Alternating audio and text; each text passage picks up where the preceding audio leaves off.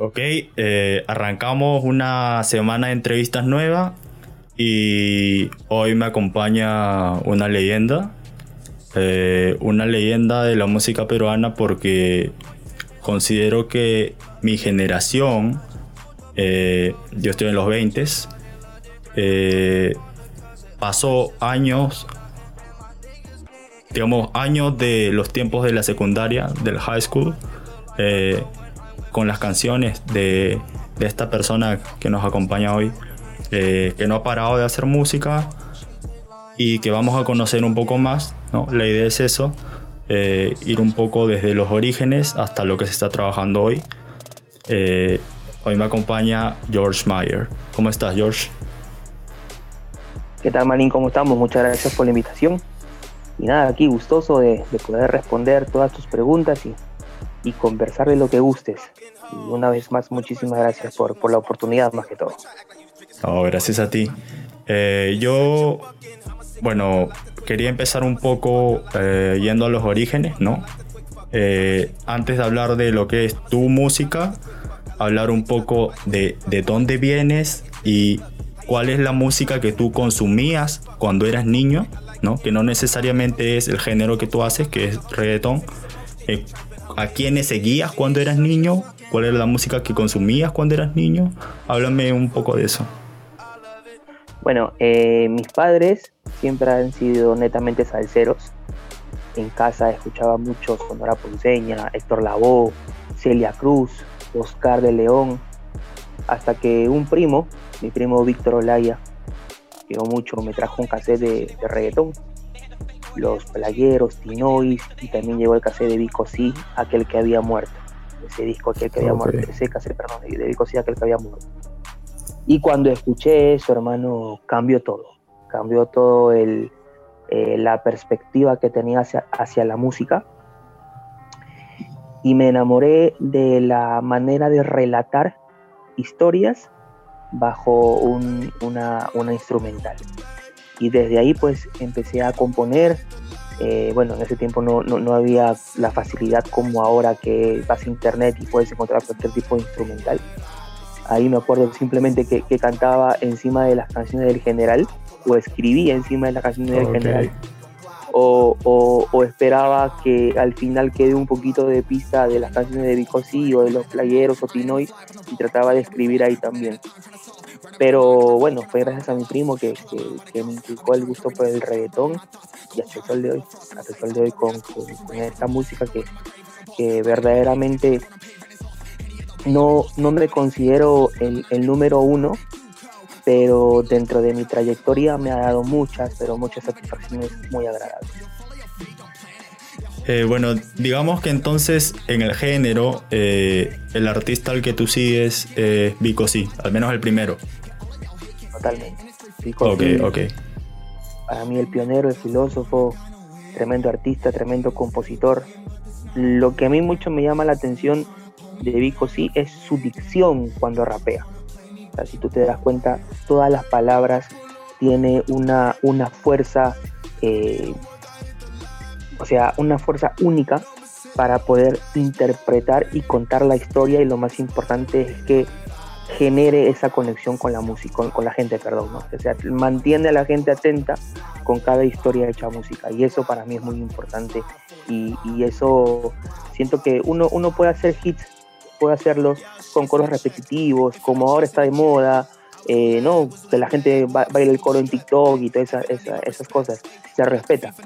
Pero yo creo que es más valorable eh, un, cantante que te mantiene atento por 3, 4, 5 minutos con una historia relatada. Sí, estás que me hablas un poco de, digamos, lo que en América se conoce como el delivery, ¿no? O sea, cómo, ah. cómo es que se dicen las cosas, ¿no?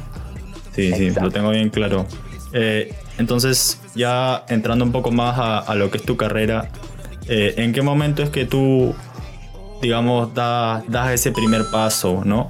Eh, empiezas a escribir, me comentas, pero no sé, pasa, pasa algo que te dice, ok, quiero entrar acá, un amigo, un evento, háblame un poco de eso. Bueno, a decir verdad, el cassette de, de, de Vico sí me llegó, perdón, cuando tenía 12 años más o menos. Y en sexto grado, me acuerdo, en primera secundaria ya empezaba a cantar, pero en el colegio, algo así de, de, de manera espontánea, ¿no? Pero ya cuando cumplo 18 años, eh, 17, perdón, en el año 2005 hay un concurso a nivel nacional por, donde fue jurado Trevor Clan, Ángel y Cris y Título Bambino. El concurso lo hizo el Canal 11, OK TV. Se presentan como 200 grupos y bueno, con el favor de Dios gano ese concurso. Es más, voy a sacar un disco sin límites que se llama, va a salir en junio y, y ahí eh, he recopilado, he encontrado esas imágenes eh, de ese concurso y, y lo, lo- lo van a poder presenciar ahí. De verdad es una historia muy, pero muy bonita. Y ahí cambió todo. Ahí cambió todo. Ahí dije, bueno, si he ganado este concurso, eh, sé que le, le puedo dar. Eh, pero siempre de, la mano con los estudios. Soy una persona que me ha gustado mucho estudiar siempre. Entonces, este, bueno, justo, justo había ingresado a la universidad, así que traté de hacer eh, de manera paralela ambas cosas. Pero la música es, es fuente de vida, o sea, a donde vayas, ¿no? Y sobre todo para mí, que, me encanta, me encanta en todo sentido. A Dios gracias, puedo ahora, eh, después de muchos años de sacrificio, tengo la oportunidad de tener mi propio estudio. Y pues viene la musa, viene una idea y automáticamente entro al estudio y puedo crear, me encanta estar creando 24/7. Si tú ves mis redes sociales, creo que saco una canción por dejando dos días o un rapeo o algo. Y siempre trato de estar activo. Vuelvo y repito, no buscando ser el número uno, pero sí me gusta hacer las, las cosas de corazón y, y sobre todo hacer entender a los jóvenes que, que- que hay mucho talento, pero sobre todo con disciplina y lo más importante con respeto. Si todos los Ok. artistas peruanos, peruanos nos respetáramos, seríamos una industria totalmente grande. Eh, so, entonces tú, o sea, ganas el concurso, pero ¿en qué momento es que, digamos, jalas a tu hermano a esto? ¿Él también estaba haciendo sus cosas por su lado o cómo es que No, hay esa hermano- conexión ahí? Mi hermano era un niño, era un niño, pero también le, le gustaba cantar. Entonces cuando gano el concurso de OK TV, me llama la revista Cosas eh, del, del grupo El Comercio y me dicen, queremos una, una fiesta en Asia, porque en ese tiempo, en el 2005, era el boom de la gasolina, de Daddy Claro. Y el rey aquí salió con todo por primera vez en Perú. Entonces me dicen, queremos hacer una fiesta, te hemos visto ganar, pero queremos hablar contigo en estos momentos y cerrar el trato. No tenía manager, nada y mis padres trabajaban y bueno, no había con quién dejar a llamar, entonces me lo llevo al, al- al- a la reunión en Miraflores, a la revista Cosas, me lo llevo a mi hermano porque no tenía con quién dejarlo. Mi hermano tenía 11 años, 12 años. Entonces él, eh, bueno, cerramos el trato todo y empieza a cantar tranquilo a un costadito jugando con, con sus juguetes que había llevado. Empieza a cantar Ven Baila, lo de Ángel y Cris, me acuerdo. Y Yo. la chica de la revista Cosas lo escucha y dice, no, esto va a ser un boom, van los dos. Y yo le digo, pero es una discoteca, no te preocupes, que nosotros vamos, también llevamos a tu, a tu mamá para que lo dejen entrar, todo. Y ahí fue que en el 2006, el 6 de enero del 2006, nace Yamalan George cantando por primera vez en el Boulevard de Asia, en una discoteca La Huaca. acuerdo. Y ahí fue Ok. que, que nació esa aventura como Yamalan George. Ok, y eh, digamos 2006, eh, en todos esos años, ¿cómo es que movían la música? ¿Cómo es que mueven los primeros temas? No, no había Spotify, no había Apple Music, no había nada de plataforma de streaming.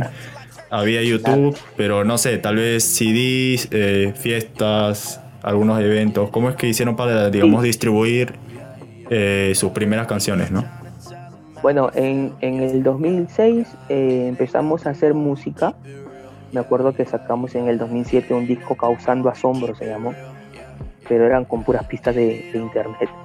Eh, pero ese, ese CD como que se regó, se regó y de ahí en el 2007 sacamos una canción que se llamó Tu Sonrisa y por obra y magia del, del YouTube, del internet, del hi-fi, me acuerdo que había o MySpace también que había en ese tiempo, eh, se empezó a divulgar por todos lados y fue cuando empezamos a hacer nuestros primeros viajes a, a provincia con esa canción, también con mi estrella. Y ahí poquito a poquito hasta el 2011 que ya estábamos más cuajados. No, 2010 miento, estábamos más cuajados. Una universidad nos, nos empieza a oficiar. Nos da, nos contratan por más o menos mil shows. Esta universidad tenía convenios con colegios. Entonces íbamos a cantar a, los, a todos los colegios eh, en representación de la universidad. Y ahí es donde empezamos a hacer caja y también nos empezamos a mostrar más. Y es cuando poco a poco íbamos creciendo mucho más. En el 2011 hicimos una canción que se llamó ¿Para qué? con el productor Saga Neutron de Colombia, de, productor de Checa, cantante de boricua de Checa, mi productor. Y lo llevamos a la radio, me acuerdo, y es un temón, pueden buscar en internet. Pero la radio no lo aceptó. Igual seguíamos luchando hasta que llegó el 2013, nos contacta Elliot del Mago de Oz el productor Eddie Álvarez y hace la canción que no cambió la vida, pues no, que fue como olvidarte. claro, claro. Pero digamos, antes, eh, todos estos temas, toda esta primera línea que, cogen es, digamos, reggaetón, un poco tirado hacia lo romántico, pero digamos sin dejar, sin dejar la calle, ¿no? Pero eh, esta decisión eh, de ir un poco a lo... O sea, la idea de ir por esta línea fue decisión de ambos o era algo más que como que sentían que el camino era lo comercial o eh, bueno nosotros no, nos dimos cuenta de que en provincia no en Lima en provincia pegaba más lo romántico pero acá en Lima pegaba más el discotequeo. Entonces pero para ser honestos provincia nos pagaba más y Lima te trataba como una basura o sea es la verdad discotecas que no te querían pagar, pero igual tenías que cantar porque era la única manera que te mantengas activo. Entonces nos empezamos a preocupar más por el, por el mercado de, provincia y nos sirvió mucho, viajamos mucho. Antes que sabe cómo olvidarte, mucho antes. Eh, y de ahí, este, ya bueno, nos da la oportunidad la radio, Radio Onda Cero, que siempre voy a estar agradecido con ellos. Y bueno, y cambió todo, pues, ¿no? Salió Cómo Olvidarte, nos firma una disquera, eh, de ahí salió Yo No Fui, Mario claro, salió el No Temas, y bueno, ya el, camino fue otro, ¿no? Pero también como el camino es otro, es donde empiezan los problemas, empiezan las, las los roces, empieza el querer beneficiarse a otras personas. y de pero antes, de, antes de estos temas que son los que explotan, eh, digamos que tú vienes trabajando con la rana, ¿no? Eh, en varios temas, al menos en las pistas. Eh, ¿Y cómo es que lo conoces a él? Porque, digamos, él también tiene su nombre, ¿no? Eh, en, el género. ¿Cómo, ¿Cómo, es que lo contactan a él? La, la, rana nos contacta, me acuerdo, nos contactó porque teníamos una canción que se llamó La Hebilla y sonó mucho en discotecas limeñas porque era un, era un reggaetón como, como, como le gustaba a los limeños y no, bien, bien, bien movido. Y de ahí la rada nos contacta y empezamos a trabajar. Empezamos a hacer Envuélvete, Noche de Dos, y con él es que hacemos la canción Tu Sonrisa, que ahí es donde supuestamente clandestinamente empezamos a viajar por todo el Perú. O sea, no, no éramos muy conocidos, pero la gente sí destacaba la canción y a donde íbamos pues era un boom. Eh, y así, y así con, la Rana sí hemos trabajado muchos, muchos hits, muchos hits que, sonaron bastante, bastante, bastante. Y eh, bueno, también hay un álbum eh, que sale antes de Cómo Olvidarte. Eh, claro, este álbum lo hacen antes de firmar con la disquera o después. Sí, ese álbum salió en el 2012. Fueron temas que trabajamos todos con la rana. Y de ahí en el 2013 es que ya hacemos el cómo olvidarte, pero sale en el 2014, porque cuando Elliot del Mago 2 nos contacta, eh, mandamos las voces, todo, pero estaba trabajando el disco de DJ Álvarez y estaba trabajando también el disco de Olga Tañón. Y por eso se demoró más o menos como 9 a 10 meses para entregarnos el tema. Pero no podíamos molestarlo porque él se ofreció a ayudarnos, ¿no? No nos cobró nada por hacer el trabajo. Entonces, pero cuando llegó, como olvidar. ¿Les escribió por Facebook? Facebook me escribió. Había escuchado el tema para qué. Había escuchado el tema para qué que hicimos con Saga Neutron de Colombia. Y dijo, bueno, estos muchachos voy a apoyarlos y, para qué. salió un éxito. Así de la nada. Así es la vida. Oportunidades que hay que tomarlas. Pero este tema, digamos, sale como todavía cuando estaban en la etapa independiente, ¿no? Y se va para la radio, eh, los catapulta y antes de que salgan no temas, ¿cómo es que, cómo se da la firma con la disquera, con, la disquera peruana? La, disquera nos contacta por cómo olvidarte Eh, y, bueno, nos, este, nos, empiezan a ofrecer cosas que, bueno, uno en, la juventud desconocía.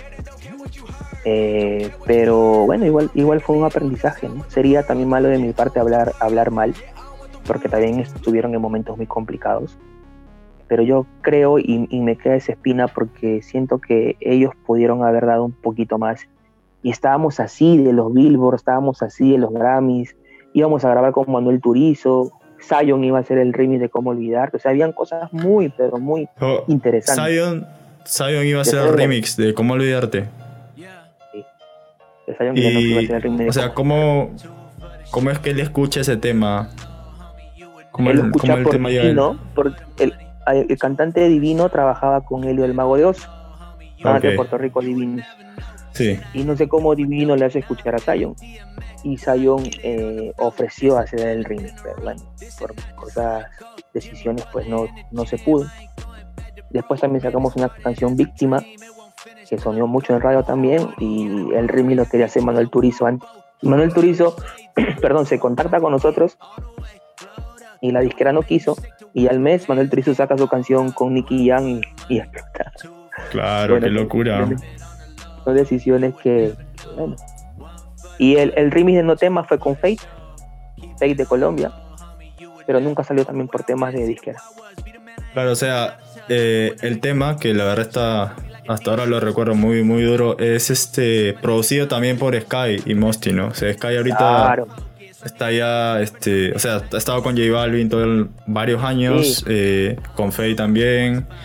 Entonces, eh, ¿cómo, ¿cómo, llegan a trabajar con estos productores? En ese momento me parece que todavía están en Colombia, ahora ya están en Miami, pero...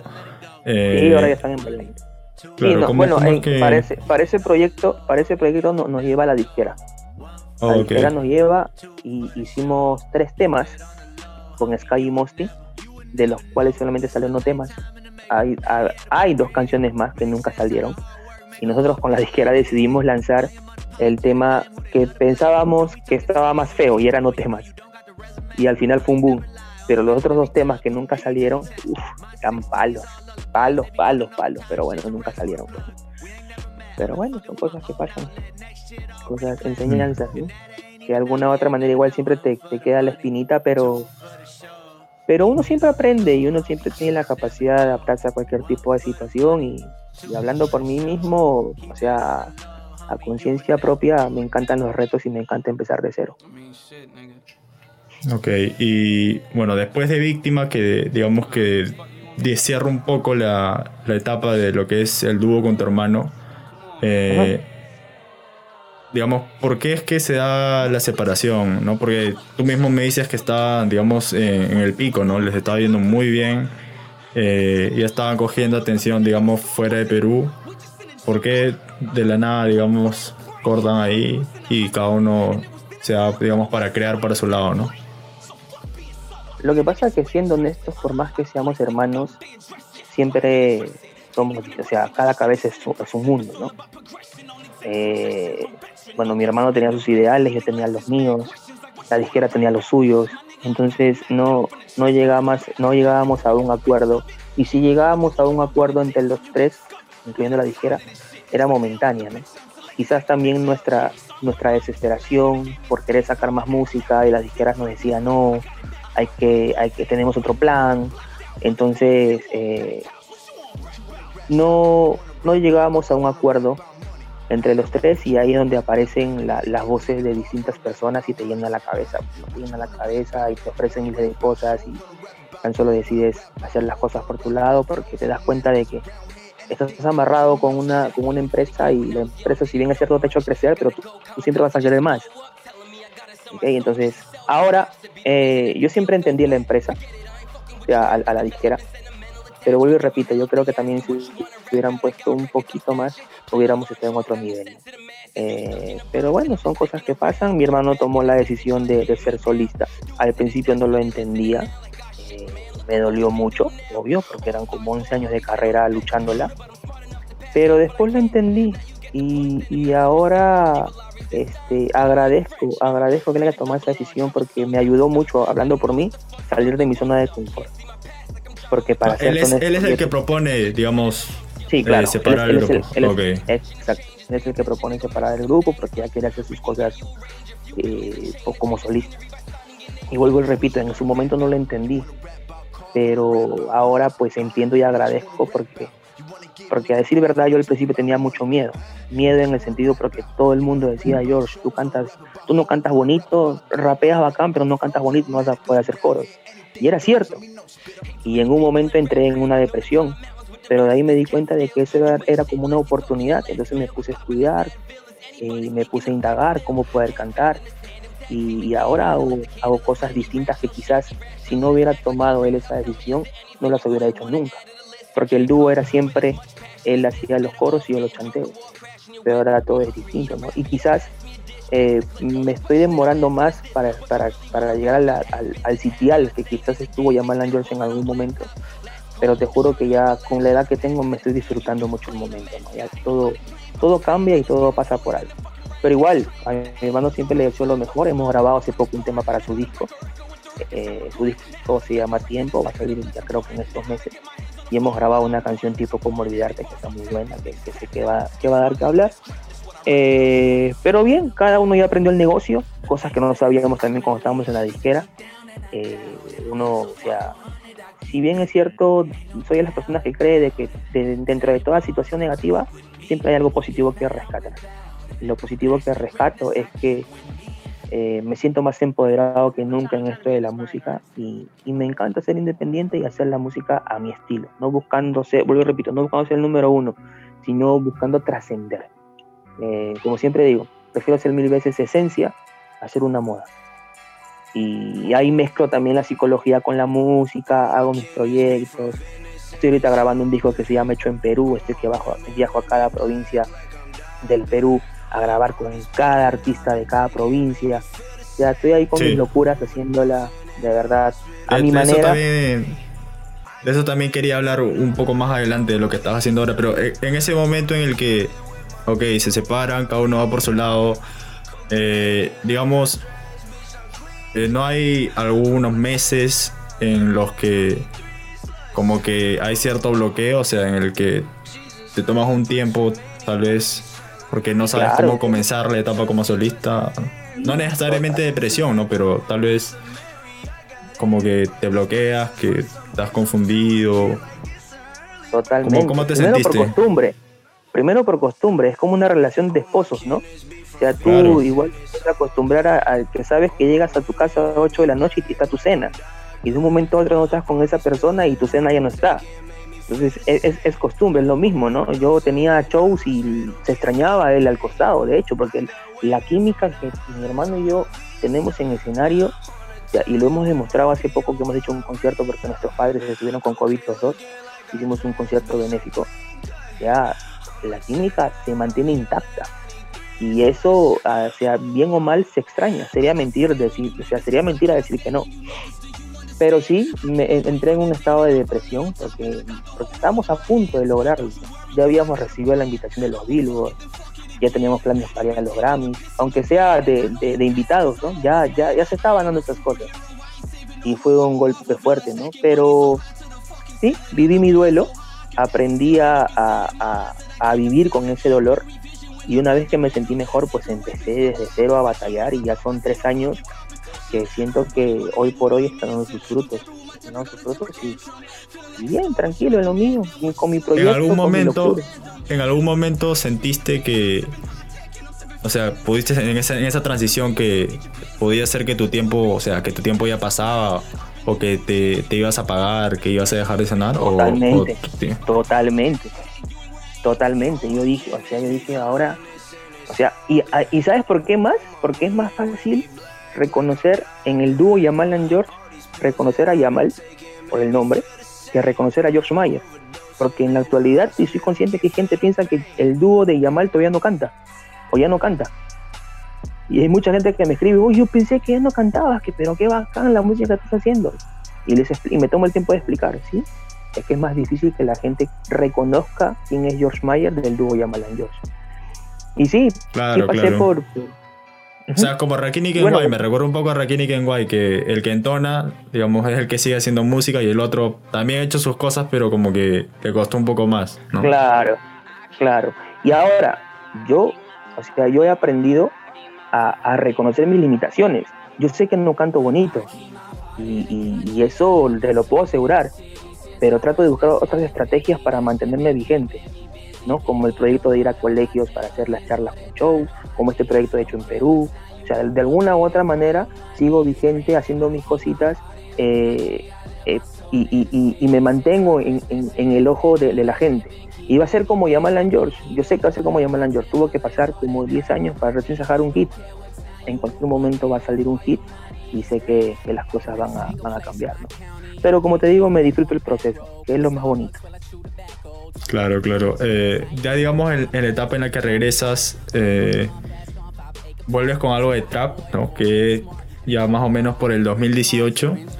Eh, ¿Cómo te acomodaste, digamos, a este subgénero? ¿Has, hecho tu tarea?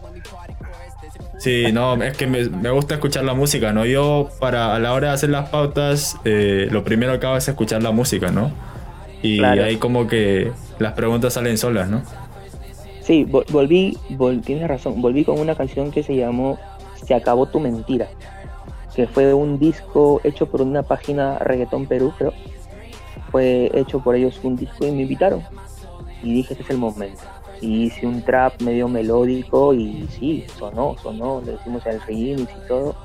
Y dije, ya, este es el momento. Eh, y bueno, lo, lo bueno que empezaron a llegar los auspiciadores entonces los oficiadores de alguna u otra manera es un, es un apoyo económico que, te permite hacer más cosas. Eh, y ya, empecé a sumar fuerzas, eh, consolidé un equipo de trabajo espectacular que, con los que he iniciado, sigo hasta el sol de hoy. Son 10 personas que trabajamos arduamente. Hemos comido tierra, han habido shows que no nos han pagado porque teníamos que empezar de cero. Y, y cuando ha habido, pues también las cosas como son recibí el respaldo también de una universidad para hacer más shows como solista y, ahí estamos. Tenía una gira antes de la pandemia, se canceló. Bueno, antes la, durante la pandemia tenía una supuesta gira, pero apareció la pandemia y canceló todo. Pero aquí estoy, reforzando, aprovechando de reforzar mis redes. Eh, hice un disco trapasando, de puro trap, eh, pero con, bueno, hay, hay, hay esa disyuntiva, ¿no? El trap debe hablar de drogas, eh, sexo y todo lo demás. yo me basé en el ritmo del trap para hacer música sin llegar a, eso, a, eso, a esos estereotipos. O sea, también, hay, eh, también, hay como que un, bueno, no sé si es un EP o es un álbum que de siete días, siete días creo que se llama. Ah, sí, claro, eh, tienes razón, ese fue primero. ¿Es un EP? Sí, es un EP de siete temas, sí. Siete días lo nombré porque el, lo que, el tiempo de Dios es perfecto. Lo que ahí como que, bueno, me sorprenden dos cosas. Eh, la primera es que hay, digamos, juntes con gente, con un par de chicas que ahora están como que suenan más, ¿no? Que es este Gabriel Herrera y también Handa. Eh, Ajá. claro, digamos, y también con otro, con otros chicos que, digamos, no estaban con tantos años como tú.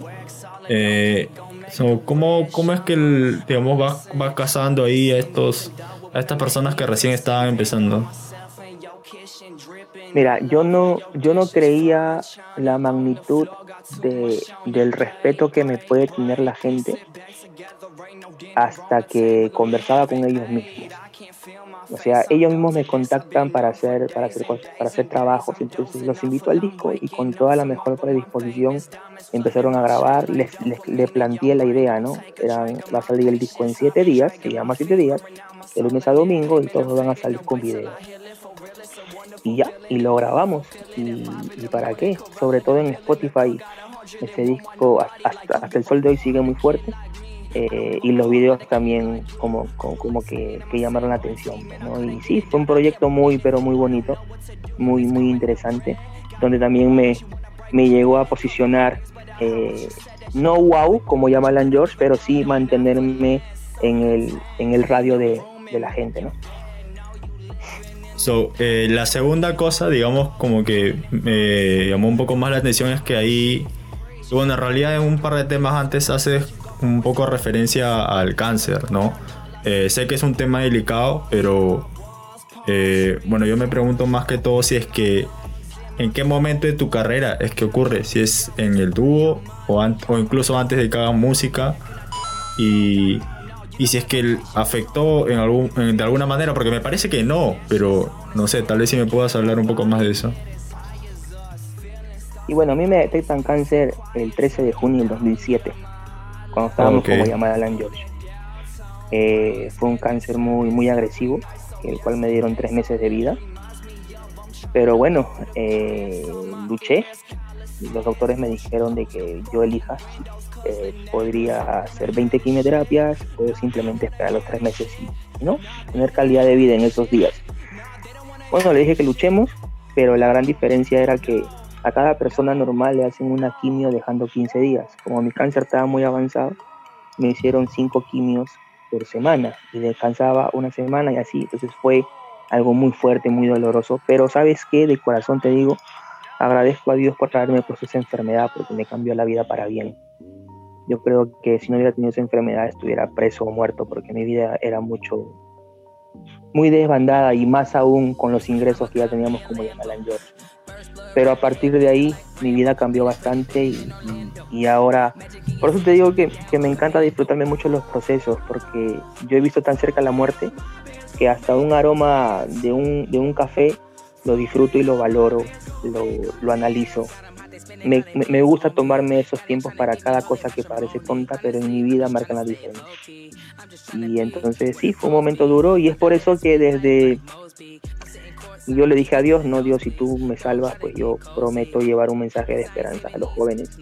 Y es por eso que cuando me separo, bueno, cuando se separa Yamalan George, porque esta idea también la había propuesto la disquera, pero no quisieron, eh, empiezo a hacer el George Mayer in the School, que voy a colegios. En el 2018 visité 60 colegios, en 2019 visité 125 colegios.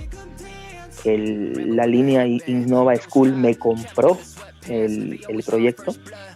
Y era, un proyecto que iba a los colegios como psicólogo, porque soy psicólogo, daba charlas psicológicas, daba mi experiencia de vida, los alumnos conectaban conmigo y a la vez terminaba con... Me iba, me cambiaba y terminaba con un show. Entonces, mi moraleja al final era de que uno puede ser profesional sin dejar el amor por el arte y siempre hagan lo que les da la gana, pero sin hacer daño a nadie y eso como les encantó. En el 2020 también tenía, iba a seguir con más colegios, pero bueno, por, la pandemia. Y por eso digo que agradezco a esa enfermedad porque, vuelvo y repito, de toda situación negativa aprendí a sacarle algo positivo y esa es una de ellas. Ok, no, sí, duro, duro, la verdad. O sea, yo eh, como escuchaba las referencias pensaba que había sido después, ¿no? Pero de alguna manera también es motivación, ¿no? Para, digamos, construir. Sí. Eh, bueno, yo, yo, yo soy consciente de que eh, el cáncer siempre va a estar en mi cuerpo, ¿no? Bueno, hasta el sol hoy, cada vez que me hago un chequeo, todo, todo normal. Pero siempre está ahí y soy consciente que en cualquier momento va a volver. Es la ley de la vida. Y es por eso claro, que, claro. Que, trato, que siempre trato de hacer locuras como lo he hecho en Perú. Ahora voy a sacar un EP el, el 15 de mayo con un talento nuevo me, he propuesto eso. Voy a grabar todos los años hasta que Dios me dé vida un EP pagado por mí, los videoclips pagados por mí, con un talento nuevo. Como dándole el empujoncito. Por y repito, sé que no soy el más, el más conocido, pero aunque sea la gente que me conoce y me sigue, lo va a seguir también a él. Y así, trato, trato de hacer cosas fuera de lo común. Ah, eso, es, eso me nace y, me encanta y también agradezco porque tengo un soporte de un equipo de trabajo que van conmigo a todas y eso creo que también es una verdadera bendición. Eh, digamos ya entrando un poco al momento en el que inicia la pandemia, ¿no? Me comentaste que tenías un disco que sacas ¿no? en plena pandemia traspasando. Sí. Eh, ¿Cuál era el concepto? O sea, me queda claro de, de, qué va la pista, ¿no? Trap, pero eh, ¿cuál era un poco el concepto a la hora de sacar el disco? El concepto era demostrar que se puede hacer buena letra con un instrumental de trap. Por eso lo llamé trap pasando para que pueda ser escuchado por todo tipo de personas. Ahí viene el nombre de trap pasando. Y sí, eh, yo justo una semana antes de la pandemia yo tenía mi o sea, yo tenía mis cosas de estudio, pero las tenía regadas, prestadas por todos lados. Y no sé cómo algo me dicen en la conciencia, pero pon tu estudio, ya no dependas de nadie. Porque pasa de que vas a un estudio y tienes que grabar rápido porque viene otro artista y todo lo demás. Entonces, pedí mis cosas, pedí todas mis cosas y, armé mi estudio. Y Trapasando se grabó todito aquí en mi casa, en, mi, propio estudio. Eh, y para qué, boom boom, en, en Spotify ya va casi por los 700 mil streams y en, en, YouTube los videos ya pasaron los 150 mil eh, views orgánicos. Eso es lo más bonito, que es orgánico y, y bien. Yo creo que voy a sacar trapasando dos en otro año. Puede ser, me da una idea. Puede ser, esperemos que sí, esperemos que sí. eh, me has comentado ahorita eh, del proyecto que estabas haciendo hecho en Perú. Eh, que bueno, ya, ya me dejaste claro que el concepto es más o menos visitar una región y grabar con gente de ahí. Eh, pero no sé, tal vez me puedes adelantar un poco a qué regiones ya has ido o pretendes ir, ¿no? Antes de que salga el, el, acá se ve mejor, el disco. Sí, acá se ve mejor. Eh, bueno, ya estuve en Chiclayo. Bueno, por, por, por cuestión del, del, COVID eh, se, se, atrasó todo porque iba a empezar a viajar en enero. Lo que pasa es que yo los temas ya están listos. Son casi 22 temas.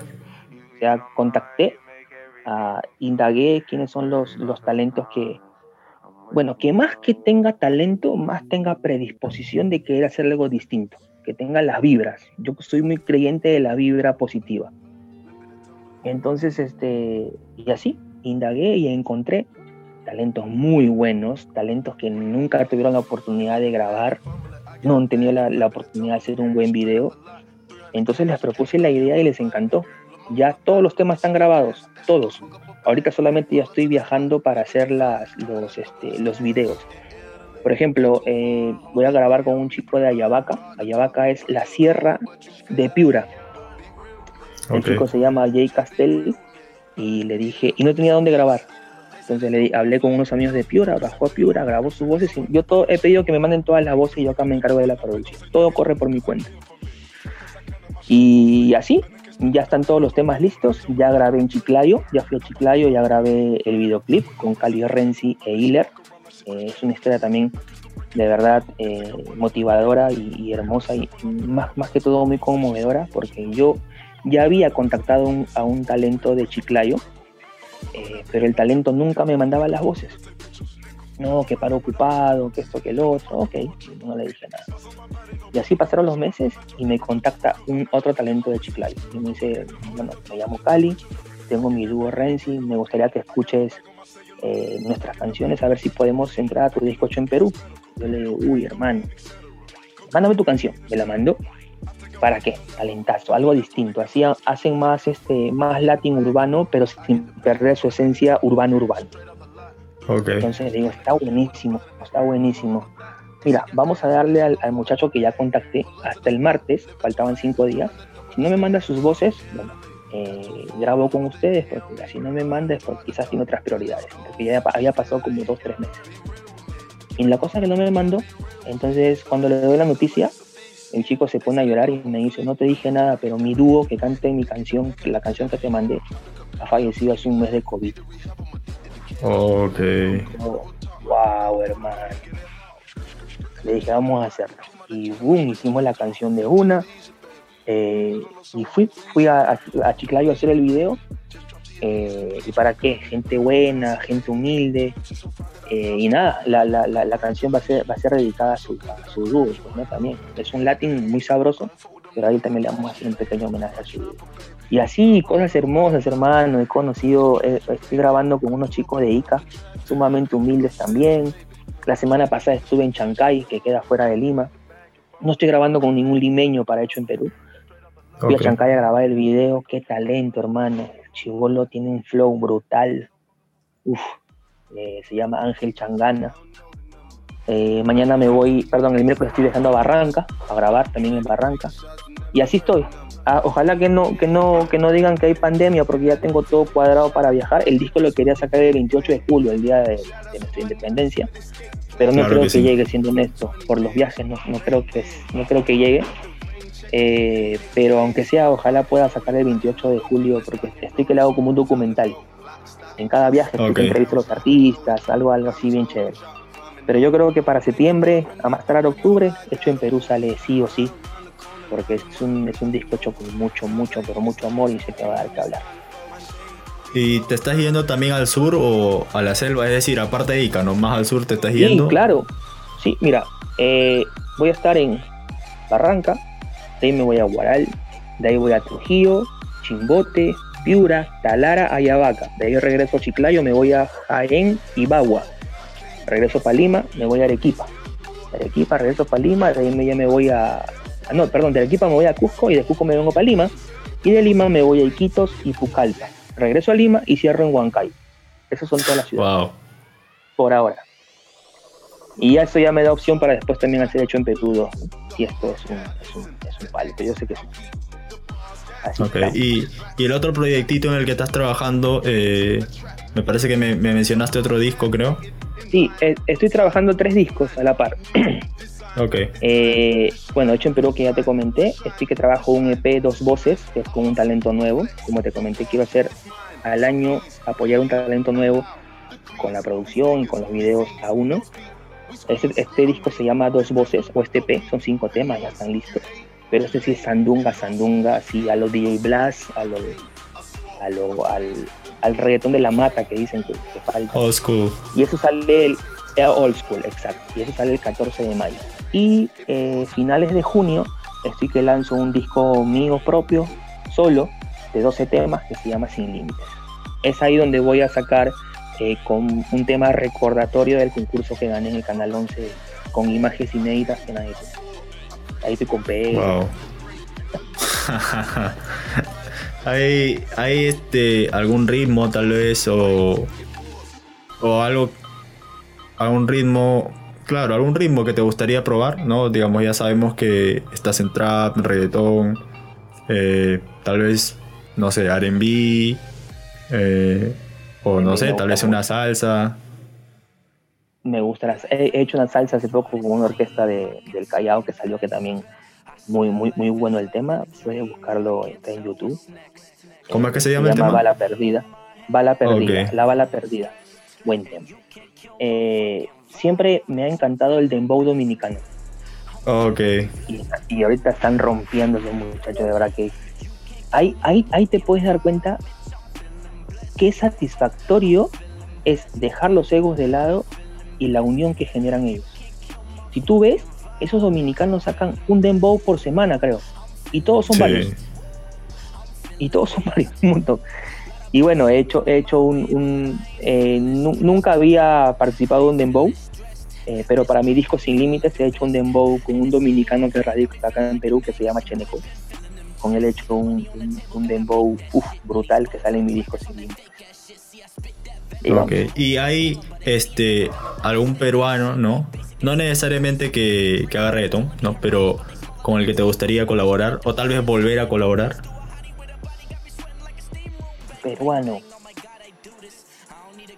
Me gustaría colaborar con.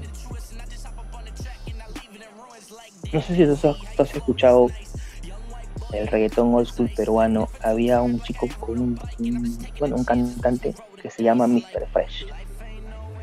No sé si Mm, me suena, me suena, pero creo que no, no, no es mi generación. Bueno, es, es un, es un duro, duro, duro, me, me gustaría. Eh, y actual, actual, actual me gustaría trabajar con... me gustaría trabajar con... ¿Cómo se llama este muchacho que, está bueno? Ah, se me fue el nombre. Black Cimental, Ok, sí. duro. También El batalla, tipo ¿no? está- Sí, sí lo, lo tengo, Y- lo tengo El tipo seteado. tiene un delivery. El tipo tiene un delivery. Yo soy muy, muy, muy seguidor de que, de que quien tiene un punchline, o sea, el punchline tiene que ser eh, certificado al 100%. O sea, dicción, buena frase final y la fuerza. Entonces, ese tipo para mí es... Claro, o sea, a, mí también lo que me gusta de él es que, digamos que deja, deja lo mejor para el final. No sé, no sé si me explico. O sea, no es que lo que diga antes sea malo, pero lo, lo, lo mejor lo deja para el final. ¿Me entiendes lo que te digo? va, va, va de manera ascendente. Y mata. Y sabes que es otra cosa también muy, muy interesante de él, que, que conjuega muy bien con las jergas peruanas. Eso no lo hace cualquiera. Es difícil, es difícil. Sí. Y tal vez este. Bueno, me gustaría. Tal vez este también, digamos, un junte soñado, no, no con un, por ejemplo, puertorriqueño o alguien que no es de Perú, que digamos digas, ok, si hago esto, me retiro. con dos, dos. Canciones distintas, ¿ah? Ok. Yo siento que entraría en un palabreo brutal con Vico sí. Haríamos una historia de mi vida y de su vida juntos. Matamos. Y haría una sandunga deliciosa con Dari Ok. O sea, no es, no es cuestión de ego, es cuestión de seguridad, pero te aseguro que van a ser dos palos. Totalmente. Bueno, eh, particularmente quedo atento a ver eh, cuándo salen los proyectos, ¿no? A, escuchar esa música. Y vamos a estar por ahí dándole algunos posts eh, en la página. y bueno, ha sido un placer tenerte acá, la verdad. Eh, no. Eh, he aclarado muchas dudas y vamos a poder comunicar tu historia, ¿no? Esa es la idea. No, te, te, agradezco de corazón, primero por la oportunidad. Es importante, eh, yo, yo como, como te lo digo, para que no, no se escuche yo creo que ustedes no se dan cuenta, ustedes los comunicadores, la ventana importante que están haciendo con estas acciones para nosotros los, artistas porque de alguna otra manera ahorita no tenemos un medio como comunicarnos, salvo sea nuestras propias redes sociales. Así que yo te agradezco de corazón en nombre de, todos los artistas que tenemos este sentir de, agradecimiento hacia personas como tú que se dan el tiempo, se dan el profesionalismo para hacer este tipo de entrevistas. Es muy valorativo y más de lo que te puedes imaginar. Así que te agradezco de corazón. Conmigo cuentas para lo que necesites y, nada, ojalá que, que, podamos reencontrarnos el 14 de mayo por ahí, eh, que lanzó el, el, EP Dos Voces con este talento que se llama Laino. Tremendo talento, hermano. De verdad que va a dar mucho de qué hablar. Y, y, muchas gracias por la oportunidad. Y cualquier cosa que necesites, siempre a la orden. Eh, vamos a estar pendientes, vamos a estar pendientes. Eh, como te comento, recién estamos comenzando, pero digamos que tenemos el equipo de trabajo para soltar contenido constante, ¿me entiendes? Así que vamos, vamos a darle nomás. Te agradezco, a las que sea.